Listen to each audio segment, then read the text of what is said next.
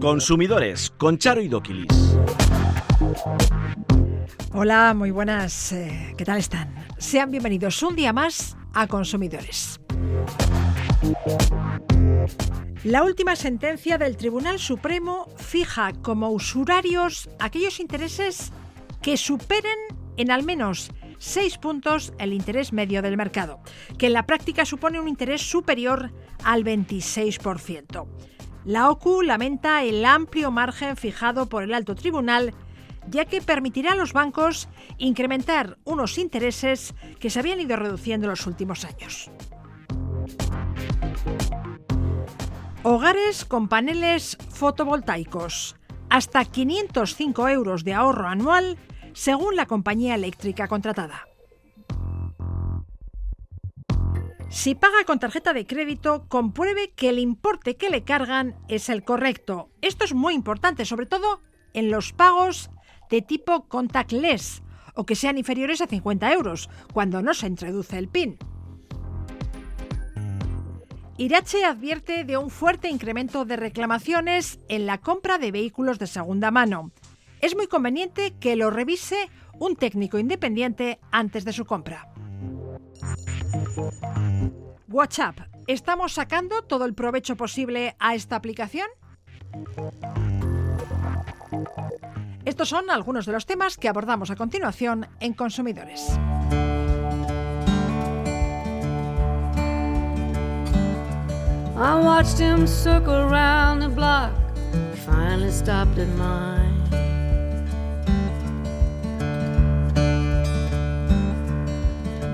Took a while before he knocked, like all he had was time. Excuse me, ma'am, maybe you can help. The directions weren't so clear.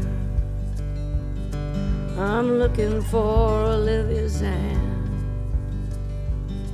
They said I might find her here. Well, I looked real hard and asked him what she's got he's looking for.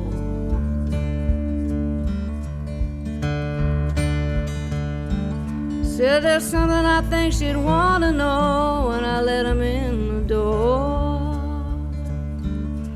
Tarjetas revolving. La última sentencia del Tribunal Supremo fija como usurarios aquellos intereses que superen en al menos seis puntos el interés medio del mercado, que en la práctica supone un interés superior al 26%. ¿Qué palizaga eso jurídico de la en Euskadi? ¿Qué tal? Muy bien, Charo, muy bien. Bien que el alto tribunal considere usurarios los intereses que se imponen a estas tarjetas, pero aún y todo el margen de beneficio fijado es alto, ¿eh? un 26%. Ese es el, el, tema. Mira, todo esto empieza con el año 2020. El Supremo considera interés usurario un, bueno, por llegar a una demanda, el del 27,24%. Una WICIN y te cobraba por esos intereses un 27%. Desde entonces ha habido una, serie de sentencias que han, ido perfilando un poco el criterio, pero ya definitivamente el Tribunal Supremo marca ese margen de diferencia. Entonces, como tú bien dices, básicamente lo que dice es, eh, mira, eh, vamos a subir un 6% al, a, a, lo que sea, por, un, por así decirlo, el interés medio de, estos tipo, de este tipo de tarjetas. La, la, primera noticia, el primer cálculo que tenía el Banco de España era del 2010 y entonces era un 19,32. Pues si eso le sumas 6 puntos, como son 25 mucho, con lo cual todos esos tipos de intereses hasta el 26%, pues por desgracia eh, van a estar cubiertos por ese paraguas nos los pueden imponer. Y, no y, nos, y nos los pueden imponer. Está muy bien, como tú bien dices, que tengamos ya un criterio claro, cuál es el, el, el porcentaje, básicamente, porque además desde el 2010 que se han publicado hasta el 2020 han venido rondando el 20%, ¿no? Pero aún así consideramos que es que es muy muy elevado, ¿no? Recordemos que las tarjetas Revolving son tarjetas de crédito en las que la persona usuaria dispone de un límite de crédito determinado que puede devolver a plazos por medio de cuotas periódicas bajas que pueden ser fijas o bien un porcentaje de la deuda existente a medida que la persona consumidora va devolviendo capital, puede volver a disponer de ella nuevamente, generando nuevos intereses. Sí, pero muchas veces el problema está y dices, bueno, vale, yo pongo una cuota, venga, voy a pagar 50 euros al mes. Pero claro, si he consumido 300, esos 250 que no he abonado me van a estos tipos de intereses. con lo cual pues la, bola de nieve se sigue haciendo más grande. Son un tipo de tarjetas muy muy peligrosas y generalmente, sobre todo, no hay transparencias cuando cuando las comercializan, ¿no? Entonces dan las típicas que ibas por un centro comercial y te pues era Barclays o o algún banco americano decía, no, no tiene usted que cambiar de banco, puede pagar cómodamente, dispone usted hasta tanto. Una línea de crédito permanente. Claro, ya, ya. exactamente. Y luego te iban ellos voluntariamente subiendo y dices, bueno, pues sigo pagando de poco en poco, pero claro, cuando te llegaban las liquidaciones de los intereses, pues la bola de nieve se hacía muy, muy grande. Nosotros recomendamos pues no utilizarlas y aquellas que estén contratadas, con esa falta de transparencia e información de que realmente no sabíamos lo que contratábamos, pues acudir a los, a los tribunales. Y ahora nos dirigimos a los usuarios que cuentan con paneles fotovoltaicos o tienen intención de instalarlos. Habéis comparado 28 tarifas eléctricas con compensación por excedentes. Y ese análisis revela diferencias de hasta 500 euros al año, ¿no? Sí, así es. A ver, para que lo que antes pensaban, jo, paneles, ¿quién va a poner paneles? Pues bueno, es una cosa que con la pandemia, con el precio de la luz, cada vez va más, cada vez se instalan muchos más. No hace falta además tener una vivienda, porque además muchas veces lo asociamos con viviendas unifamiliares, ¿no? También en comunidades de vecinos, se crean otras comunidades entre varias casas. Es, es algo que ya no es futuro, ha llegado para quedarse. ¿Y cómo funciona esto? Pues básicamente el problema, bueno, el problema es que yo pues puedo generar electricidad, consumo, pero me sobra de la que estoy generando. Entonces eso, pues yo esa electricidad mía la vuelco a la red a un precio concreto. Entonces muchas veces, claro, yo no genero, eh, pues porque no hay tanto sol, o por lo menos en Euskadi no hay tanto sol a veces, no genero electricidad suficiente con los paneles y tengo que recurrir pues a, la electricidad de todo, la, la, de casa, la de toda la vida. Entonces es ahí la compañía cuando, bueno, yo te doy electricidad y tú me das a mí. Y estas compensaciones de esos excedentes que yo doy, pues depende qué tarifa tengamos contratada o con qué compañía tengamos contratada, pues nos podemos llevar una diferencia, como tú bien decías, pues de, más de 500 de más de 500 euros. De todos modos, la comparación de tarifas para un hogar con paneles fotovoltaicos no es sencilla, me decías, ya que es preciso conocer el precio que se paga por la energía que el hogar vierte a la red y el que se cobra por la energía que toma de la red. Sí, y, así es. Y además muchas veces, si yo doy más a la, a la, red, al final de mes me compensa. Vamos a poner pues, Iberdrola. Imagínate, pues por aquí casi muchos tenemos Iberdrola. Vale, Iberdrola me hace cuentas, pero si yo le doy más, ese exceso se pierde. No me lo guarda, no me guarda ese dinero, no me guarda esa electricidad. Y esa es otra de las cosas que reclamamos. Además de saber realmente qué me vas a cobrar tu Iberdrola por, por tu luz y qué me vas a dar por mi luz, Evidentemente, lo que pedimos es que muchas veces esos excedentes, pues hay una especie de, baterías virtuales donde podamos guardarlo o tener ese saldo económico o destinar a una segunda vivienda ese exceso que ahora estoy produciendo, porque al final todo eso redunda un poco en beneficio de la economía del, del consumidor, que no se nos pierda ese excedente y porque, porque al final es dinero. Claro, claro. Y la OCU ha realizado también un análisis comparativo de antivirus, un programa fundamental para velar por la seguridad de nuestro ordenador y asómbrense, dos antivirus gratuitos se hallan entre los mejores del mercado. Si así es, quepa, no merece la pena pagar por un antivirus. Pues hombre, fíjate, los tenemos gratuitos y muchos de estos gratuitos también tienen su versión de pago, ¿no? Un antivirus de pago, pues podemos hablar casi hasta 65 euros al año, ¿no? Hombre, un antivirus tenemos que tener, pues lógicamente, pues por, por, seguridad, por phishing, por virus, por páginas con malware, hay que tener, ¿no? Pero muchas veces no es necesario recurrir a aquellos de pago. Tenemos un par de ellos, bueno, entre, 80 puntos sobre 100, que son el eh, Bitdefender Antivirus Free. ¿Cómo, cómo? Perdona. Bitdefender Antivirus Free for Windows, 85 puntos sobre 100. Y otro es el Avast Free Antivirus, 82 sobre 100. Bitdefender Antivirus Free for Windows y Avast Free, Antivirus. Además, se detectan un 99,96% de los virus y un 99% de las páginas web. Y tú, vas a decir, ¿y dónde está la diferencia? Hombre, yo creo que es un poquito política política comercial, ¿no?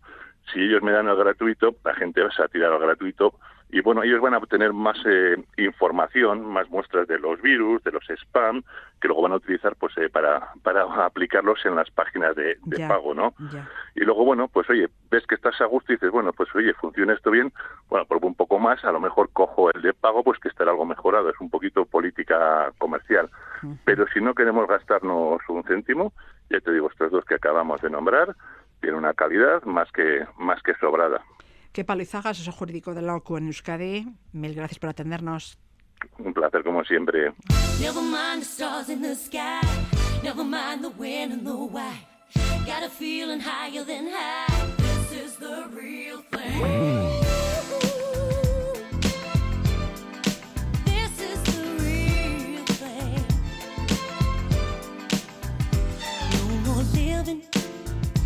In the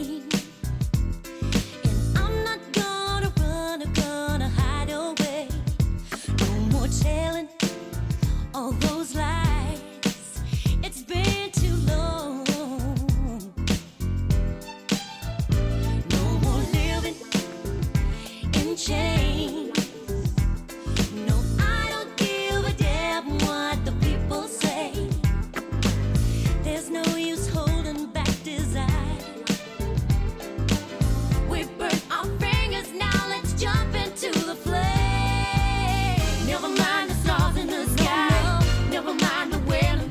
La tarjeta de crédito es uno de los métodos de pago más utilizados en las compras online, pero también en las tiendas físicas. Después de pagar con ella, el o la dependienta nos pregunta si deseamos una copia del pago. Muchos clientes la guardan con el objetivo de poder comprobar que el pago se ha realizado correctamente. Pero, ¿es necesario? Se lo preguntamos a Arancha López, asesora jurídica de la Asociación Vasca de Consumidores y Usuarios. Arancha, bienvenida. Buenos días, según ¿Debemos coger el comprobante de pago? ¿No hacerlo nos resta derechos? Bueno, a ver, eh, la copia es el resguardo del terminal del punto de venta, es decir, del TPV. Evidentemente, en ese TPV, en ese resguardo constan los, los detalles del pago.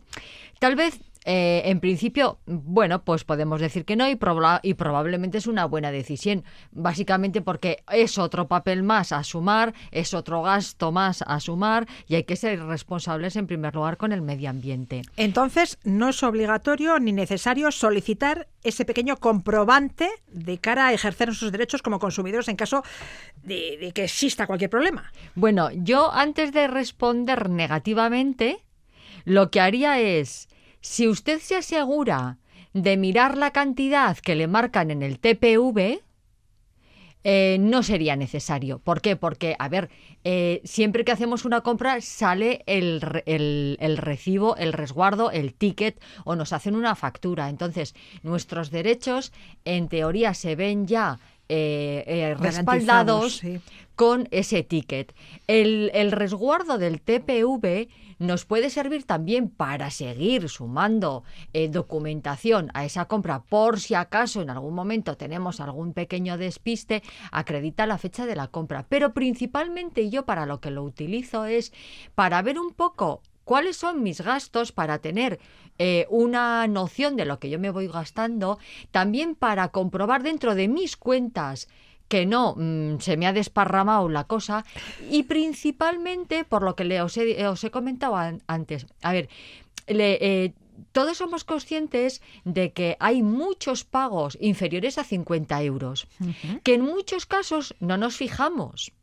Eh, pagos pequeños de, yo qué sé, igual vamos pues de prisa y corriendo a la frutería y compramos 5 euros o tal o cual. Entonces, son cantidades muy pequeñitas que encima hay algunos TPVs que no sé si se han fijado ustedes, pero en vez de verlos desde arriba, eh, se ponen, eh, pasamos la tarjeta por un lateral. Entonces, no prestamos atención a la cantidad que nos están Pero eso es otra cosa. Hay que prestar atención. Hay que mirar, mm, hay que mirar la pantallita Bueno, a ver, que para saber qué es lo que nos están cobrando. que cuando hago esta apreciación es por algo. O sea no que miramos. no miramos. ¿Y qué ocurre? Claro, además las, eh, los gastos que están por debajo de los 50 euros tampoco necesitan PIN. Entonces, ¿qué ocurre? En aquellos gastos que son superiores a 50 euros, normalmente nos obligamos a mirar a la pantalla porque tenemos que marcar el PIN. Pero estoy hablando de aquellos gastos que son inferiores a 50 euros, que no necesitamos PIN, que andamos siempre deprisa y corriendo y que cuando nos dicen, ¿quiere usted copia? Bueno, pues no. ¿Por qué? Porque ya te han dado el ticket de la compra de lo que sea, lo has guardado y ya está. Bueno, a ver, vuelvo a lo mismo. No es que sea necesario y nuestros derechos no se ven mermados porque no lo Lo tengamos. que sí hay que pedir es el ticket de compra. Eso el sí. ticket de compra es eh, totalmente necesario, ¿vale? Eso sí. Entonces, bueno, hay veces que lo que hace es, como digo, cumplimentar un poco, pero necesario como tal no es que sea. Una pregunta. ¿El comprobante de pago puede sustituir al ticket de compras si no encontramos este? A ver, si es una única compra de, y coincide el recibo, mm, bien, y me, me voy a explicar. Si en un comercio vamos y compramos, vamos a poner que nos vamos a comprar unos cascos para el móvil y compramos una tarjeta también para el móvil y al mismo tiempo hemos visto un soporte para no sé qué que me gusta y compro las tres cosas. Claro, a la hora de pagar, yo voy a pagar por las tres cosas. En el ticket, en ese, en el resguardo del TPV va a aparecer una cantidad total de los cascos, de la tarjeta del móvil y del soporte que he comprado. Claro, si yo tengo un problema solo con los cascos, no tengo forma de identificar lo que, eh, eh, que he comprado esos cascos. Aparece una cantidad global. Sin embargo, en el ticket de compra aparece la cantidad global, pero cada concepto identificado y diferenciado. Entonces, ¿qué ocurre? Que yo voy a reclamar por los cascos, porque imagínense ustedes que no me funcionan correctamente, pero el soporte es correcto que yo me he comprado y la tarjeta que me compro para el móvil es correcta. Entonces, claro, con ese, ese resguardo del TPV tengo un problema y es que no puedo eh, eh, disgregar o- diferenciar la compra si yo tengo un problema con alguno de los otros, eh, de uno, dos de los elementos que he comprado. Ya, no ya. aparece identificada la compra. Pero ese comprobante de pago me podría servir mm, y podría sustituir al ticket de compra si he comprado solo un artículo claro, y coincide el importe. Claro, en ese caso, ¿qué ocurre? A ver, yo lo que hago es con ese eh, TPV acredito que yo he podido ir a tal establecimiento, tal día, tal hora y he comprado una cosa de un precio, ¿de acuerdo? Sí. Eh, también tenemos en el, en el, el- el descuento de nuestra tarjeta en, la, en, en nuestra cuenta. Pero claro, bueno, yo puedo ir con eso. Efectivamente estoy acreditando una compra. Yo puedo decir, es que pertenece a este artículo. Bueno, pues si en el establecimiento comercial no se ha cambiado el precio, etcétera, etcétera, bueno, pues lo podemos, nos puede servir. Pero yo lo veo un poquito corto. Ya, ¿Vale? A mí lo que me sirve es el ticket de compra. Vale. Y de hecho voy a una consulta que me han hecho esta semana eh, una persona que ha comprado en el MediaMark un elemento. Eh, ella tuvo la precaución de sacarle foto al ticket porque se suele borrar y tal y cual. En este caso, mm, bueno, en el tiempo transcurrido la compra se ha realizado el 13 de febrero, no se han borrado los números. Pero ahora no sabemos dónde tiene el ticket. En principio, MediaMarkt le ha dicho que lo siento mucho, que necesitan el ticket originario. Bueno, yo creo que la compra está completamente acreditada porque en, la fo- en las fotos, de hecho, tiene tres fotos en las que se ve perfectísimamente que se compra Fecha, fecha, hora. Todo, eh, de cómo se ha pagado, tal cual. Y para mí eso mm, es prueba mm, fehaciente y por lo tanto la- eh, los derechos de este consumidor no se tienen que ver mermados y la garantía para mí, desde luego, esas fotografías de ese ticket lo mantienen perfectamente. Bueno, lo del TPV no está mal, pero más que todo es, eh, para mí es una justificación de que en el caso de que me hayan cobrado más de lo que deben, mira, yo es que tengo el cobro del TPV, tengo lo que el el, el recibo de la tienda de lo que del establecimiento de lo que yo me he comprado y ahí se constata que igual me han cobrado mal. Pero claro, principalmente lo que hay que tener en cuenta es que yo tengo que mirar la pantalla del TPV, sobre todo en las tarjetas que son Vale. contactless. Entonces, para asegurarnos de que el pago con tarjeta de crédito es correcto, en primer lugar, hay que mirar si el importe que nos cargan es el del artículo que hemos comprado. Eso es. ¿Algún otro consejo? Guardar el ticket de compra del comercio, como hemos indicado, así se podrá comprobar que el importe del cargo de la tarjeta coincide con el de la compra. Revisar los cargos de la tarjeta en tu cuenta, evidentemente para llevar un control de las operaciones que realicemos. Y bueno, preguntar a la entidad sobre la posibilidad de que cuando hacemos determinadas compras con determinados importes nos manden un SMS para que eh, tengamos en cuenta el cargo que se está realizando. ¿Mm? ¿Y cómo podemos mantener nuestras tarjetas de débito y crédito protegidas de ladrones y ciberdelincuentes? Bueno, pues a ver, a mí se me ocurre eh, que lo principal es eh, tener una custodia correcta del objeto, ¿vale? Sí que es verdad que, bueno, eh, hay personas que ya optan por llevar las tarjetas en los móviles, entonces, claro, tienes que tener cuidadito con lo que haces con tu móvil y no dejarlo en cualquier sitio. Eh, PIN, eh, contraseñas y todo eso, por favor, ni lo lleven en las carteras, ni los lleven pegado en la tarjeta, ni nada de nada por el Claro, estilo. Si nos roban la cartera, estamos aviados. Por favor, no lo hagan. Luego, a la hora de marcar los PIN, tengan ustedes la precaución, independientemente de que sea en un cajero o en un TPV, el tapar eh, de alguna manera el teclado para que no se vea, porque también les indico, como en el caso anterior que les he comentado, eh, hemos tramitado algunas reclamaciones en las que los amigos del ajeno estaban, por ejemplo, haciéndose pasar por clientes del establecimiento, eh, supervisan cómo mm, la numeración que tú marcas y cuando sales del establecimiento hay una persona que, mm, bueno, te pide información de por dónde se va a un sitio, por dónde se va al otro, o si le puedes ayudar en no sé qué cosa. levantan y la te cartera, levantan la ya. cartera. Y si en la cartera va la tarjeta, pues en la tarjeta ya tienen el número, así que miel sobre hojuelas. Y conviene también anotar en la agenda del teléfono los números habilitados para comunicar la pérdida o robo de la Sí, tarjeta. claro, claro, efectivamente. Eh, si no, bueno, ya saben, si por casualidad no le roban el móvil y le roban la tarjeta, pues a través de Internet enseguida se puede saber los números para denunciar estos hechos, bloquear las tarjetas, poner la denuncia correspondiente, presentarla en nuestra entidad financiera y a partir de ahí ver si podemos conseguir que nos reembolsen lo que nos han pispado. Arancha López, asesora jurídica de la Asociación Vasca de Consumidores y Usuarios. Como siempre, un placer. Gracias a vosotros de nuevo. Agur. Consumidores arroba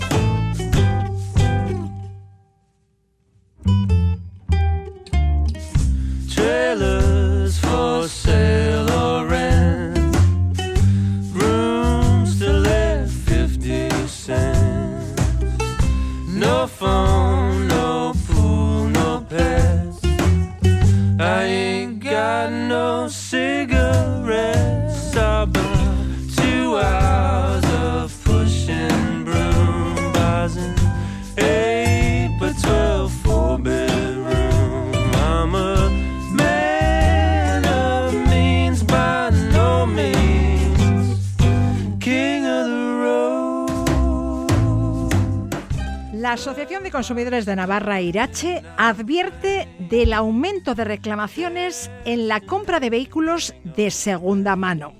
Las prácticas abusivas de los concesionarios están suponiendo para los afectados pérdidas de hasta miles de euros, denuncia la asociación. Alberto Lazcoz, portavoz de Irache, bienvenido.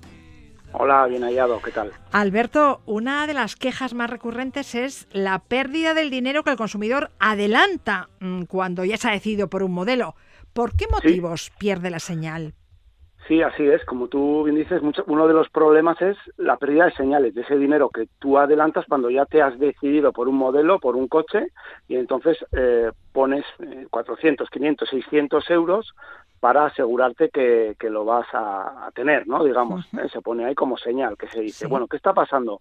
En muchos casos, estas señales tienen su truco. Cuando te dan el papel, el, el certificado de esta señal, te pone que tienes que efectuar la compra en 15 días. Te lo pone ahí en letra no muy grande, en 15 días tienes que comprarla el coche. Te reservan ¿no? el coche, pero en 15 días tienes que comprarlo. Eso es. ¿Qué pasa? A esto se añade que muchas veces antes te han dicho, no, no, te vamos a dar la financiación del coche sin ningún problema.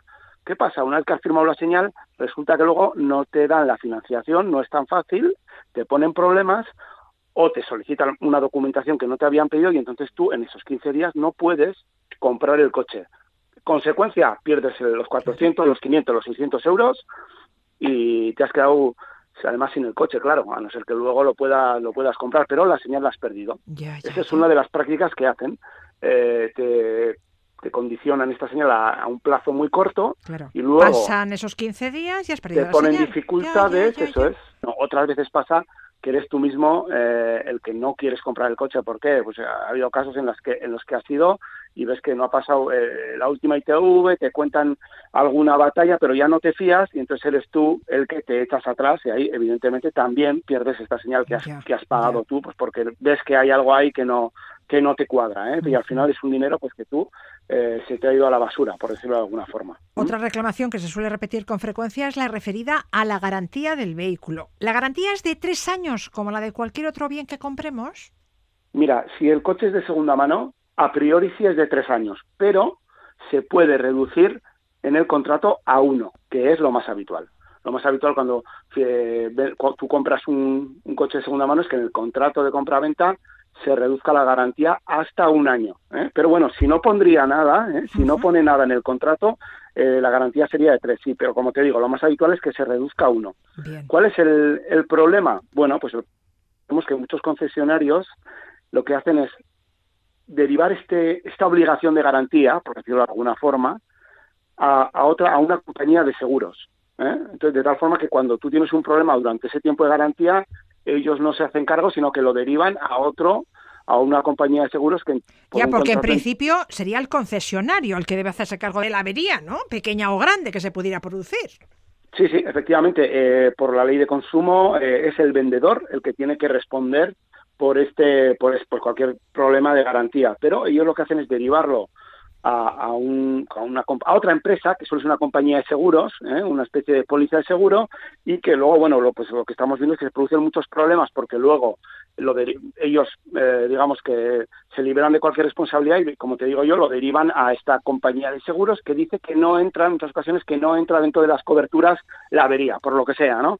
Y luego entonces el, el concesionario, eh, escudándose en, en que la póliza, en que, el- que la compañía de seguros no lo cubre, pues, pues vamos, no te, no se hace cargo del problema. No debería ser así, ¿eh? y de hecho Ya. tú tienes, y de hecho tú tienes todo el derecho a reclamarlo a- al vendedor. Pero estas prácticas se dan, ¿eh? y, y al final hablamos de reparaciones, estamos viendo reparaciones que son de miles de euros en casos, ¿eh? son averías gordas muchas veces, ¿eh? Sí, no te creas que hablamos, a veces son pequeñas cosas, pero otras muchas hablamos de averías eh, sustanciales y que suponen, como te digo, miles de euros para, para el consumidor. Ya, ya. Otras veces me decías que si bien el concesionario acaba reparando el vehículo, el arreglo se retrasa meses.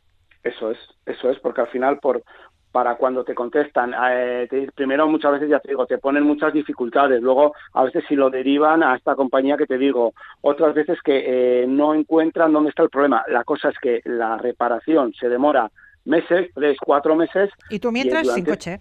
Claro. Eso es. Muchas veces pues no te ponen una solución. Entonces tú al final durante este tiempo el coche que, va- que utilizas para trabajar, para llevar a los chicos al colegio, para hacer cualquier cosa, pues no lo tienes. Y entonces eso supone unos perjuicios pues que rara vez se, se compensan. ¿eh? Entonces eh, al final pues el consumidor su- al final esto le supone un gasto, claro, porque algo tiene que hacer durante este tiempo, bien alquilar un coche, bien organizarse de otra forma, pero vamos, unos perjuicios que, que rara vez se, se compensan, como te digo. Asimismo, no es extraño que algunos concesionarios de coches de segunda mano ofrezcan vehículos que en ese momento se encuentran en otra ciudad, a cientos de kilómetros de distancia. Entonces, no podemos ver el coche que vamos a comprar. Efectivamente, eh, a ti te enseñan un modelo, te dicen, no, es, es igual que este, pero al final no es el coche que tú vas a coger. Te dicen, es igual que este, no te preocupes, no hay ningún problema. Bueno, tú miras el coche, pero eh, ¿qué pasa? Luego cuando, bueno, tú ya aceptas y al final compras un coche con, eh, con un- una matrícula, con un, vale, bien, que es otro, no es el que tú has visto. Y luego cuando te lo traen te dicen, ah, y no te habíamos comentado, el, el tema del traslado, 150 por comisión de traslado. ¿eh? No ¿Nos acuerdo, pueden el- cobrar el- por el traslado del vehículo? Bueno, en, en principio, si no estaría recogido en el contrato, no, no podrían hacerlo, pero lo hacen. Lo estamos viendo que lo hacen. ¿eh? Eh, lo dicen que, bueno, que no te habían comentado, que tal, pero bueno, que es que tiene un coste traer el vehículo desde Sevilla, desde Alicante, Ya. y que y que y te lo cobran. Lo estamos viendo. La gente al final, pues, eh, cu- cuando no sabes, cuando no sabes, y luego también hay que tener en cuenta la presión que pues que te dicen, oye, no, no, lo tienes que pagar, es que si no tal, pues al final muchas veces la gente lo acaba pagando. claro, Si no estuviese en el contrato contemplado no tendrías obligación, pero la cosa es que la gente Ya. sin saber y te lo dicen pues muchas veces se, pues, se acobarda o, o sencillamente no sabemos muy bien, entendemos que es la obligación, así nos lo nos lo venden entre comillas y acabamos pagando. Claro. Ujú. Otra práctica dudosa que denunciáis son los contratos de compraventa en los que se hace constar algunas deficiencias o desgaste de algunas partes del vehículo. ¿Por qué? Me parece muy bien a mí que nos informen del estado del coche que compramos. Sí, pero el problema es que son eh, en los contratos que de los que hablamos se hacen eh, se hacen constar expre- expresiones expresiones un tanto ambiguas de tal manera que lo que hacen es que si luego porque ponen por ejemplo que el funcionamiento o el desgaste de, un- de una pieza de un motor de un no sé qué está al 70% al 50% eso que hace muchas veces que luego cualquier reclamación cualquier reclamación que y esas son las y eso es lo que estamos viendo nosotros cualquier reclamación que hago de esa pieza de ese motor de esa ¿eh? de ese par- esa parte del vehículo pues me la denieguen o sea cualquier Ah, sí, ya te eh, avería claro. en garantía me la denieguen Ah. amparándose en este contrato, que luego habría que verlo, efectivamente se puede llevar a un perito, habría que estudiarlo y si efectivamente se, se puede alegar a este desgaste el problema que, que ha surgido, pero ya lo complica mucho y vemos que sobre todo ponen estos desgastes, incluyen estos desgastes por lo que vemos nosotros para luego no hacerse cargo en garantía de cualquier problema que pueda surgir. Ya, ya, ya. ya. Mm. Otra queja habitual es la falta de una llave. Te prometen dos, pero solo te dan una. Sí, es un tema curioso, pero, pero que suele pasar más de una vez. Mm, Nos han llegado varias personas con que solo tienen una llave y al final eh, ya sabemos que hacer una copia de, un, de la llave de un coche a veces no es fácil. sí. Y hay dinero, y es dinero. ¿eh? Si puede Sí, ser sí. dinero, puede hacer que hasta 100 euros, depende, ¿no? Depende del modelo, depende del coche.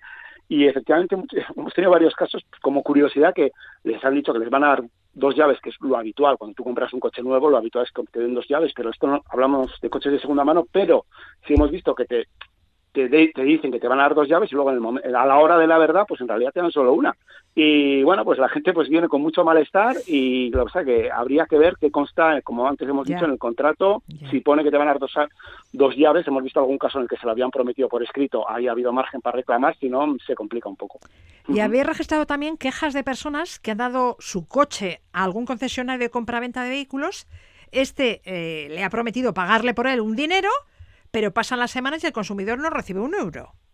Sí, es un tema, claro, eh, al final, ¿qué pasa? Pues eh, se esto, ¿no? Se dice de forma verbal, te vamos a dar mm, 800 euros, pero se, ya se pacta el precio que te van a dar. Tú entregas el coche, pasan los- las semanas, como tú dices, y no sabes nada, oye, llamas y dicen, jo, que pensamos que la venta era más fácil, joder, que no podemos, estamos intentando.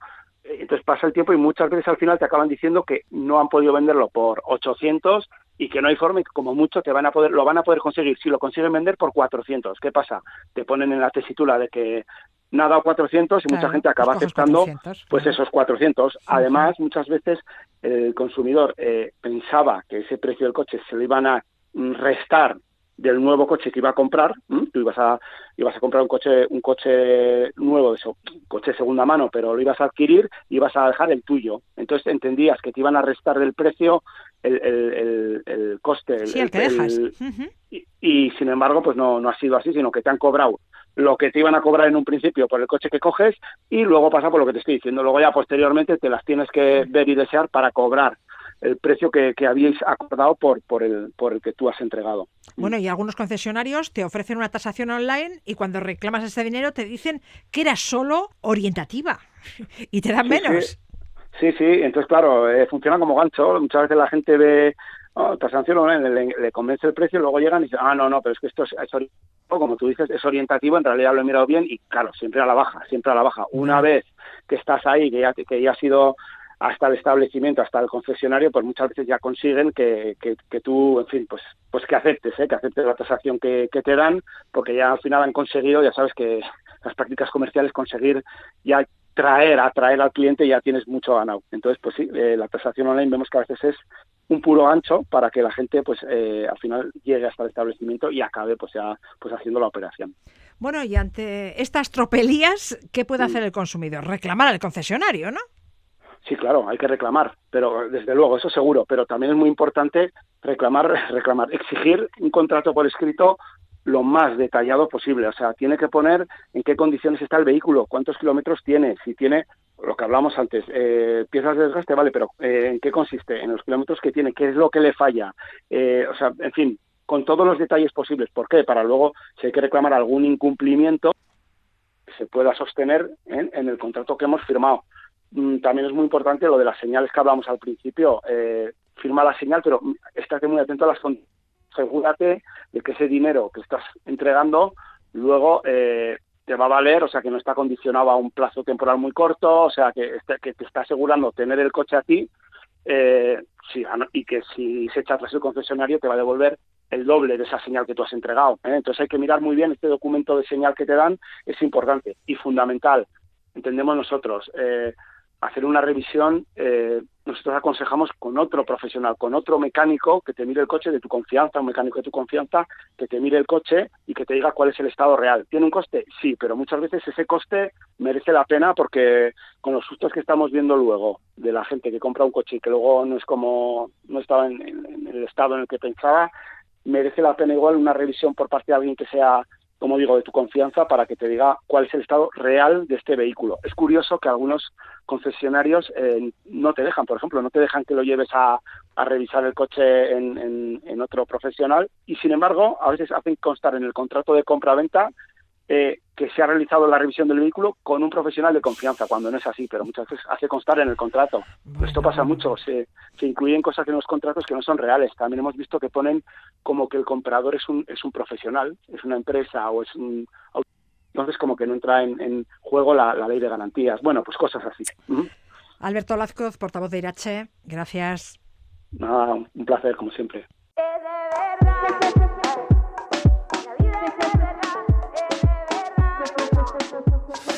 Enararen kantuak entzuten Zoriontasuna maindire tartean agindu didate. Y en mi ventana vuelve a suceder un verano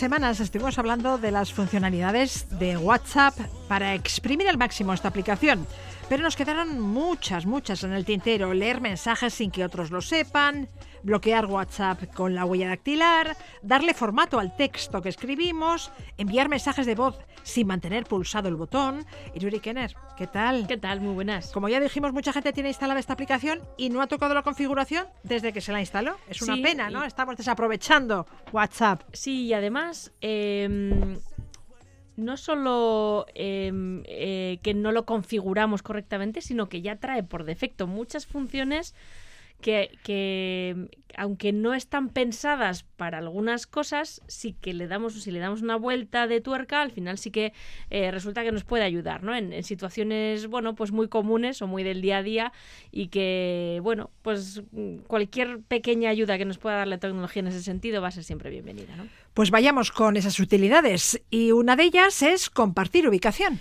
Sí, es algo muy práctico cuando, cuando estamos, por ejemplo, visitando una ciudad con, con más gente o cuando hemos quedado y queremos que vean por dónde vamos. O si vamos en grupo y nos vamos a separar por lo que sea y no hace falta que estemos constantemente llamándonos o preguntando, oye, ¿dónde, ¿Dónde estáis? estás? Que ¿Por no dónde te veo", andas? Es una función Sí. muy práctica. Eh, lo- de la de compartir ubicación tiene dos, dos modalidades diferentes. Por, una, eh, por un lado es para compartir una ubicación concreta, es dónde estoy yo ahora, Ahora, en este sí. instante, eh, un punto concreto. Incluso te van a aparecer eh, para que los puedas seleccionar los nombres de establecimientos o lugares de interés que hay alrededor, porque igual dices, pues mira, estoy aquí, pues al lado de la estatua de no sé qué, o en el bar, no sé cuál. Y luego la otra opción es en tiempo real, es decir, en la anterior opción mm, mando esa ubicación y si yo luego me muevo, pues, eh, pues ya, ya da igual, o sea, esa persona no va a saber que yo me he movido o incluso puedo mandar una ubicación de otro punto en el mapa. Pero en la ubicación en tiempo real es lo que, eh, que me puede seguir en el punto exacto en el que estoy en cada momento. O sea, yo me voy moviendo y la otra persona o las otras personas van a poder ver en tiempo real el, ¿Dónde re- el estás recorrido que estoy haciendo y, en qué lugar estoy. Podemos compartir eh, pues por 15 minutos, por una hora, por 8 horas y lo más importante es que podemos eliminar esa, mm, ese mensaje en el que compartimos nuestra ubicación en cualquier momento. Y también para proteger nuestra privacidad es un mensaje o esta ubicación, si alguien nos comparte la ubicación, yo no se la puedo reenviar a nadie más. Es decir, eh, la persona que comparte ubicación solo la envía a personas concretas y nadie más, sin que esta persona lo sepa, puede, puede verla, ¿no? ¿Y qué debo hacer para compartir mi ubicación? Al lado de la, de la barrita donde escribimos los mensajes, si le damos al símbolo más, eh, hay una opción que pone ubicación. Y ahí pinchamos y nos va a decir compartir ubicación o ubicación en tiempo real. Entonces elegimos un poco la que queremos y si, y si nos da a elegir ubicación en tiempo real, o sea, si elegimos ubicación en tiempo real, ahí tenemos que elegir por cuánto tiempo queremos compartir esa ubicación con, con esa persona o ese grupo, ¿no? Que en muchas ocasiones lo, lo compartiremos en grupo. También puedo utilizar el WhatsApp desde el ordenador. Sí, sí, es algo que ya se puede hacer desde hace un tiempo, pero que me parece que es una función completamente desaprovechada, ¿no? Porque sobre todo cuando estamos en casa, en la oficina, cuando tenemos que escribir mucho, tenemos que adjuntar fotos o documentos, puede ser más interesante y mucho más práctico hacerlo desde el ordenador, con el teclado completo, donde tenemos todos los archivos, donde tenemos todo, ¿no? Y también eh, nos permite hacer llamadas o videollamadas hasta 50 personas, también desde el ordenador, por lo tanto, eh, bueno, pues puede ser muy, muy útil tanto en entornos familiares como en, como en ambientes profesionales, ¿no? ¿Y cómo activo esta funcionalidad? Podemos eh, hacer dos cosas. O bien nos descargamos la, una de las aplicaciones nativas, es decir, la aplicación para Windows, para Mac, pues a través de las tiendas de aplicaciones correspondientes, o bien, si no estamos en nuestro ordenador o no nos apetece andar instalando eh, programas, vamos a la página web.whatsapp.com desde cualquier navegador de internet y ya vamos a tener acceso. Lo único, la primera vez que lo hagamos en cada, en, en la primera vez que entremos en un dispositivo nuevo, eh, vamos a tener que verificar que somos nosotros. Y esto lo vamos a hacer escaneando con la cámara del móvil un código QR que nos aparece en, en pantalla. Pero no es, no es que tengamos que hacer esto cada vez que queramos utilizar WhatsApp en el ordenador, sino solo la primera vez o hasta que nosotros queramos, ¿no? Eh, y ahí podemos controlar, eh, bueno, pues qué dispositivos están vinculados a nuestra cuenta de WhatsApp. ¿Y desde el ordenador podemos enviar mensajes de voz? También se pueden mandar mensajes de voz desde el ordenador. Esto también es algo, eh, bueno, relativamente nuevo, ¿no? Eh, eh, hasta hace poco no se podía hacer y lo que sí es importante es que hayamos dado permisos a la aplicación o al navegador para acceder al micrófono.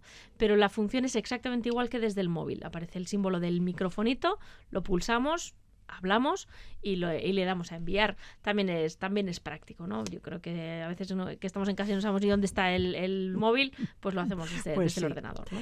Quiero cambiar el tipo de letra. ¿Cómo lo hago?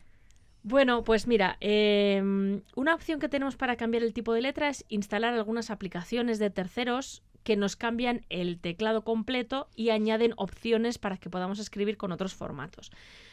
Mm, Esta opción no es algo que vaya a recomendar especialmente. Es una alternativa que si buscamos en Google nos lo van a recomendar, pero personalmente, mm, bueno, yo creo que nos podemos Ya. ahorrar estar instalando Claro, teclados, pues si etcétera. podemos hacerlo sin necesidad de instalar nada, mucho mejor. Pues mucho mejor. Claro. Eh, podemos hacerlo de dos formas, porque WhatsApp ya lo permite hacer por, por defecto. Cuando estamos escribiendo un mensaje, lo escribi- escribimos con texto normal, y antes de enviarlo, lo mantenemos pulsado, por ejemplo, puede ser la, una- la frase completa o, pal- o palabras sueltas, lo seleccionamos y nos sale un pequeño menú. Y ahí podemos ya elegir, eh, o bien pulsamos sobre formato, y ahí podemos elegir si queremos negrita, cursiva o tachado, por ejemplo. Pues por si queremos destacar una palabra, una frase Sí, o lo que sí. sea dentro de, dentro de ese mensaje. Y después ya le damos a enviar y la otra persona lo va, lo va a recibir con ese formato que le hemos, que le hemos aplicado. Hay otra forma de hacerlo eh, a medida que escribimos, que es mediante, bueno, pues una especie de símbolos, ¿no? Símbolos comunes, pero símbolos. Por ejemplo, si queremos escribir un texto en negrita, eh, lo vamos a escribir entre asteriscos. Ponemos un asterisco, el texto y otro asterisco, y lo que está entre esos dos asteriscos nos va a salir en negrita. Lo mismo si en lugar de asteriscos ponemos guiones bajos, la barrita de abajo. Entonces ahí nos va a salir en cursiva. Si ponemos guiones bajos antes y después del texto, nos va a salir en cursiva. Podemos, eh, esto es muy curioso, podemos hacer eh, texto tachado, por ejemplo, para destacar, oye, que esta persona ya no viene, la, la- la tachamos de, de la lista. Para eso ponemos la virgulilla, que es el símbolo de la De la letra, de la letra Sí, ñ, sí. antes y después del texto. Luego también otra, otro de los formatos que permite WhatsApp es el monoespaciado. Es un tipo de letra especial que es como si fuera de máquina de escribir de las antiguas. eh, o como, es algo muy de ordenador de los 80-90, o como Sí, digo, de sí, máquina de escribir. Y para eso lo que tenemos que hacer es tres comillas invertidas a cada uno de los lados del texto. Ay. Es un poco más complejo. sí, sí. eh, y Me además, quedo con la primera forma. además tampoco aporta mucho. Antes de es. enviar el mensaje, lo mantenemos es. pulsado para seleccionarlo y ahí nos sale un pequeño menú y ahí podemos elegir. Ahí decimos, mira, pues tachado, Negrita, cursiva, cursiva, ¿no? tachado. Eso Sí, es. sí, sí. Mucho más cómodo que, que hacerlo de la otra manera. ¿Y cómo puedo activar el modo oscuro? Mira, el modo oscuro es algo que se utiliza cada vez más porque además ya empieza a venir por defecto en algunos eh, en algunos móviles para que por la noche o cuando hay eh, estamos en un entorno más oscuro eh, se ponga en negro y resulta que luego activamos WhatsApp y ¡bala! toda la luz ¿no? en, la, en, en- en los ojos. Tanto en web, digamos en el ordenador, como en la aplicación móvil, podemos eh, activarlo yendo a ajustes, vamos a la opción chats y luego hay un menú que se llama tema. Tema es donde podemos elegir, por ejemplo, que el fondo de la, de- de la pantalla de los ordenadores, bueno, pues un poco los colores que queramos en que aparezca, etcétera, y hay una opción que pone oscuro. Entonces Ajustes, chats, tema, oscuro. eso es, y allá seleccionamos ya el, el modo oscuro, ¿no? Bien. También puedo desactivar el doble cheque azul. Sí, esto también en su día generó muchísima polémica cuando salió esta opción. Yo creo que eh, se acordarán nuestros oyentes Sí, de. sí. se Lo ha leído Ah, lo ha y no me ha contestado. mucha obsesión también con Sí, esto de, ay, ¿por qué no me ha Ya lo ha visto y no me llama. Lo ha leído hace dos horas y no me ha dicho nada. ¿no? Bueno, ya sabéis que un check gris nos va a indicar que está enviado pero no se ha entregado porque quizá la otra persona pues no tiene cobertura o lo, o lo tiene apagado. Dos checks pero en gris va a decir que sí que ya lo ha recibido en el móvil y el doble check, el famoso doble check azul es que la otra persona ya lo ha leído. Pero podemos configurarlo para que no sepan si nosotros hemos leído los mensajes que nos mandan. Vamos a ajustes, cuenta, privacidad y se llama confirmaciones de lectura. Y ahí podemos activar o desactivar A ver, eh, repito. esta opción. Ajustes, cuenta, privacidad, confirmaciones de lectura. Eso es. Pero tenemos que tener en cuenta dos, dos cosas cuando activemos o desactivemos esto. Eh, esta opción no va a funcionar en los grupos de WhatsApp. ¿Qué quiere decir esto? Que si alguien envía un mensaje a un grupo de WhatsApp y todos los componentes de ese grupo lo leen, se va a marcar en azul independientemente de la configuración de privacidad que tenga cada uno. Es decir, esta, lo, que vamos lo que hemos seleccionado en, esa, en esos ajustes solo sirve para las conversaciones individuales. Pero esa, No privaci- grupales. esa privacidad Vale. eh, pues eh, solo aplica a, conversaciones individuales. Y la otra cosa que la gente tiene que tener en cuenta, y yo creo que esto es lo que hace que más gente de la que pensamos lo, lo mantenga activado, y es que tiene doble sentido. Es decir, si yo no permito que la gente sepa si he leído los mensajes que me mandan, tampoco voy a saber si los que yo mando han sido leídos. Es decir, no vale que no, tú no sabes si yo lo he leído, pero yo quiero saber si tú has leído el mío. Ay, no. Entonces, esto es importante también Sí, que, sí, que lo sí, sepamos. ¿no? Si no permito que la gente sepa si he leído los mensajes que me envían, tampoco sabré si los que yo mando han sido leídos. Eso es. Y podemos también bloquear el WhatsApp con la huella dactilar, una buena herramienta para que los cotillas no puedan acceder a nuestros mensajes, ¿eh? Otro truqui para bueno para mantener a los cotillas lejos de nuestro de la aplicación de, de WhatsApp en el móvil, porque bueno, quizá tenemos compañeros de piso, algún familiar, alguien que bueno, pues es un poco cotilla, no puede aguantarse las ganas y si queremos evitar que tenga acceso a nuestro WhatsApp cuando nos despistamos o sin nuestro permiso, podemos bloquearlo de forma que solo se pueda entrar con lo que se llama acceso biométrico, es decir, o bien con huella dactilar en determinados móviles que tengan esta opción o con el lector de cara en el caso sobre todo de los de los iPhone. Y aquí volvemos a ir a WhatsApp dentro a lo- dentro de los ajustes de la aplicación, cuenta, privacidad y aquí vamos a tener pues depende del móvil que tengamos, bloqueo con huella dactilar o Face ID, que es la opción de privacidad que tiene que tienen los móviles iPhone. Y otra funcionalidad de WhatsApp es enviar mensajes de voz sin mantener pulsada la tecla. Sí, mira, además se están popularizando muchísimo los mensajes de voz, es, es comodísimo hacerlo así, pero hay muy poca gente que sabe que, mm, que no es necesario, si vamos a mandar un mensaje más largo, que estemos con el pulgar pulsado ahí mientras contamos aquí la pena de Murcia, que mucha gente también man- eh, cuenta quizá demasiado en los mensajes de audio, pero eh, tienes que, ¿no? Es un poco incómodo tener que mantener el pulgar pulsado Sí, mientras sí. eh, grabamos grabamos el, el mensaje. Es un poco sí. engorroso, la verdad. Entonces hay una opción. Eh, lo- en nada más pulsarlo, para empezar a grabar, deslizamos el dedo un poquito hacia arriba y esto va a dibujar un pequeño candado en la pantalla. Esto significa que queda el micrófono abierto, pero digamos bloqueado.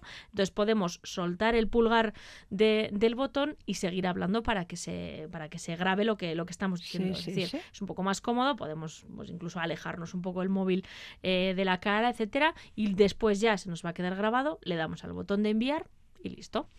¿No te acostarás sin saber una cosa más? Eso es, aquí aprendemos todos los días. Iruri es un Claro. pozo de sabiduría. Mila esker eta torna Un esterarte. abrazo, rain. La comedia musical Cantando bajo la lluvia, dirigida por Ángel Yasser y Manu Guis, llega a la Riaga. Ofrecerán 16 funciones entre el 11 y el 21 de mayo. Nos vamos. Gracias por estar ahí. Da torna esterarte. Ondo izan. The sun's in my heart and I'm ready for love. Let the stormy clouds chase everyone from the place. Come on with the rain, I've a smile on my face. I'll walk down the lane with a happy refrain, just singing singing in the rain, dancing in the rain.